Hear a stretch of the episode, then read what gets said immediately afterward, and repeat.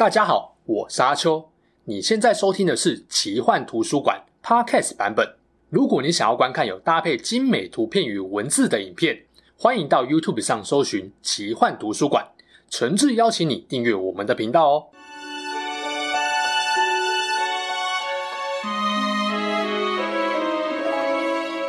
好大家好，我是阿秋，来跟大家聊聊神秘奇幻的主题故事。地球上有许多神秘的未解之谜，在多年来不断引发各种讨论。尤其是那些看不见的、消失的人事物，最容易引发人们的各种揣测联想。这些谜团随着各种科幻影片的不断出现，越来越被大家所熟知。最知名的一个，大概就是位于大西洋某个神秘海域，那个被称为百慕达魔鬼三角的地方。据说飞机与船只航行在这个三角海域中，特别容易遇难。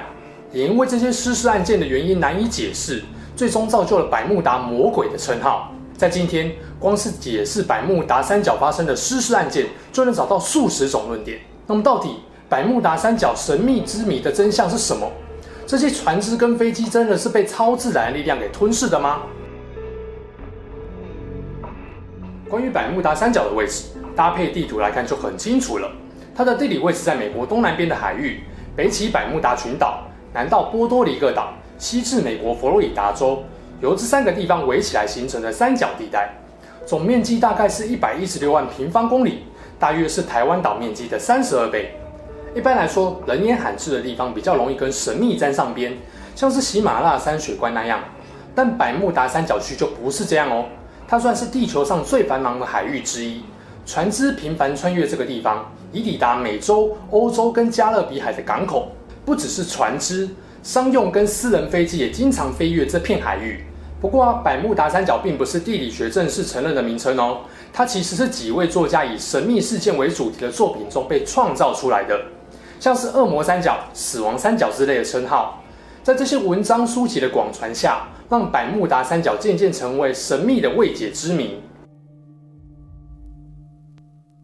十九世纪以前，在百慕达三角海域所发生的船只或飞机的失踪事件，有记录就至少超过二三十起。但是百慕达三角这个名词却是在一九五零年才第一次被提到。一九五零年，一位名叫爱德华·琼斯的人，在美联社的《迈阿密先驱报》中首次提到了在百慕达附近发生了一起飞机失踪事件，并把这起事故的原因指向了这片海域。琼斯所提到的飞机失踪事件，正是百慕达三角最被大家熟知的美国海军第十九飞行中队失踪事件。不过，琼斯只是觉得十九飞行中队案情并不单纯而已。真的要把这起事故跟神秘原因做连结的，是一位名叫乔治·桑德的人。桑德认为，百慕达三角可能有超自然的力量，造成了飞机跟船只的离奇失踪。他更列出了这个地区发生过的多起船难跟空难。告诉大家，这些事件可能都是受到百慕达神奇力量的影响，也让越来越多人对百慕达三角开始感兴趣。就这样，百慕达的神秘力量渐渐声名远播。终于在一九六四年的二月呢，出现了一篇标题极度吸睛的文章。文森特·加迪斯这个人在美国一份杂志中发表了一篇文章，标题就叫做《致命的百慕达三角》。刚刚所提到的十九飞行中队事件，也在加迪斯的笔下变得更加神秘与流行起来。加迪斯宣称，百慕达三角的海难发生频率远超过其他的海域。虽然没有提供有力的证据，但他的杰出文笔开始让不少人相信超自然力量的影响。让百慕达三角一案成名的第十九飞行中队，究竟发生了什么事情？让他因此成为提到百慕达神秘现象时，一定会被拿出来讲的代表例子呢？故事要从一九四五年的十二月五日说起。这天的下午两点，美国海军的第十九飞行中队五架复仇者轰炸机要进行飞行训练，总共十四名飞行员在队长查理斯·泰勒的带领之下呢，计划从美国佛罗里达往东飞往巴哈马群岛，再折返回基地。没有想到，泰勒他们飞了两个小时之后呢，并没有按照原定计划回到基地，反而往大西洋的深处飞去。指挥中心发现这五艘轰炸机疑似迷航之后呢，就要求队长泰勒把指挥权交给其他人，但泰勒不听。通信记录显示，至少有两位学生发现泰勒的判断有问题，也要求导正飞行方向，但泰勒一意孤行，让其他三位飞行员一起飞向了死亡的深渊。最后。这五架轰炸机因为燃料耗尽，全数坠落到海里。飞行中队失联后不久，美军派出了大量飞机跟船舰进行搜救行动，结果不但没有搜救成功，其中一架水上飞机还在任务中失事，让人不禁怀疑救援行动的失利也是被百慕达三角的神秘力量给影响了吗？总之，第十九飞行中队的十四名飞行员无一生还。不久，官方的调查结果出炉，认为队长泰勒要为这次的事故负主要的责任。泰勒虽然拥有两千个小时的飞行经验，但他并不是一位谨慎细心的飞行员。毕竟，在前不久的二次大战期间，他就曾经两度在海上迷航，搞得自己必须要跳机求生。在这次飞行训练中，泰勒也没有让这些批评他的人失望，因为他完全忘记要带导航仪跟手表这种基本的配备。不过，可以想见的是，泰勒的亲属对于调查结果非常不满，多次向美国海军高层上诉。最后，美国海军只好满足泰勒亲属的要求，把失事原因归咎于恶劣天气跟未知因素。也正是这个未知因素，出现了一些阴谋论跟神秘力量的理论。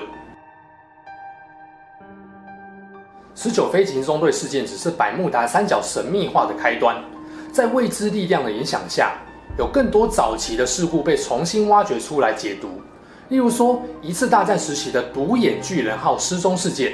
一九一八年的二月二十二日这天，满载着锰矿石的独眼巨人号货船从萨瓦多启程航向美国的巴尔的摩，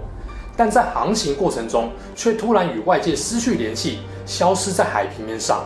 当时一次大战尚未结束，原本美国军方猜想货船是被德国给击沉了。但是战后调阅德军档案发现，并没有相关的记录，独眼巨人号的失踪也成了未解悬案。后来，美国官方从另外两艘独眼巨人号的姐妹船中找到解释，这两艘构造相同的船只，在二战期间因为装载着过重的金属，导致船只结构无法负荷，相继沉没。所以呢，推断独眼巨人号很可能是因为超载而发生意外。这个说法虽然比较科学，但也不是百分之百肯定。也因此，一些作家跟读者认为，这次的事故很可能是被百慕达三角的神秘力量给影响了。其实啊，历史上与百慕达三角有关的各种遇难事件呢，大部分都来自于1974年出版的《百慕达三角》这本书。作者贝里斯把许多途经百慕达三角的遇难事件，综合了官方或非官方的消息，并加入许多对于百慕达三角神秘现象的合理解读。将百慕达魔鬼三角的概念广泛散播出去，成功的让原本不存在的百慕达三角变成美国当时家喻户晓的热门话题。这本书出版后，随即成为热门的畅销书。在这之后呢，各种关于百慕达三角形成的神秘原因，也如同雨后春笋般出现。大家比较常听到的原因有几种：飓风。以自然力量来说，能够轻易造成船难或空难的就是飓风。百慕达三角几乎年年都有飓风，不过在现代大气科学的观测下，很容易预测飓风的形成跟路径。也就是说，不太可能明知有飓风却硬要出航的状况。当然啦，也不能够排除是短时间内呢，海上发生了小规模的气候变化，影响了飞机跟船只的航行。墨西哥湾流。墨西哥湾流解释了为什么在相对浅的海域中，并没有发现各种船只跟坠毁飞机的残骸。这条暖流的位置刚好就有流经百慕达三角，它的流速相当快。当船只沉没或飞机撞击水面时呢，漂浮的残骸就会被墨西哥湾流往北运送，直到沉入河流下方，最后到达海底。甲烷水合物，甲烷水合物是一种天然气，常见于大陆边缘的深水海域。这东西是低温高压环境下的产物，蕴藏于地壳浅处，容易受到温压的变化而喷发。喷发后可能产生泡沫状的水，而这些水是没有办法提供足够浮力的。也就是说，如果船只刚好行经喷发带，就会迅速下沉。如果你有看过几年前的电影《怒火地平线》，它就是改编自2010年墨西哥湾漏油事件，导致钻油井平台被石油喷发冲毁的主因就是这个甲烷水合物。外星人，非科学的说法有很多种，最容易被联想的就是被外星人给绑架这件事情。史蒂芬·史皮伯的电影《第三类接触》就引用了外星人的科幻元素。在电影结尾呢，科学家跟制图师两个人居然找到了一九四五年在百慕达三角失踪的十九飞行中队的飞行员，还有他们那完好无缺的飞机，以及在历史上消失过的各式船舰。时空裂缝，时空裂缝这种说法在很多电影当中也有所运用改编，像是太空中的黑洞啊、虫洞等等的，或是在海底的话，就会出现巨大的漩涡，把船只跟遗骸全都吸到海底。简单来说，你只要穿过时空裂缝，就能够抵达另外一个时空。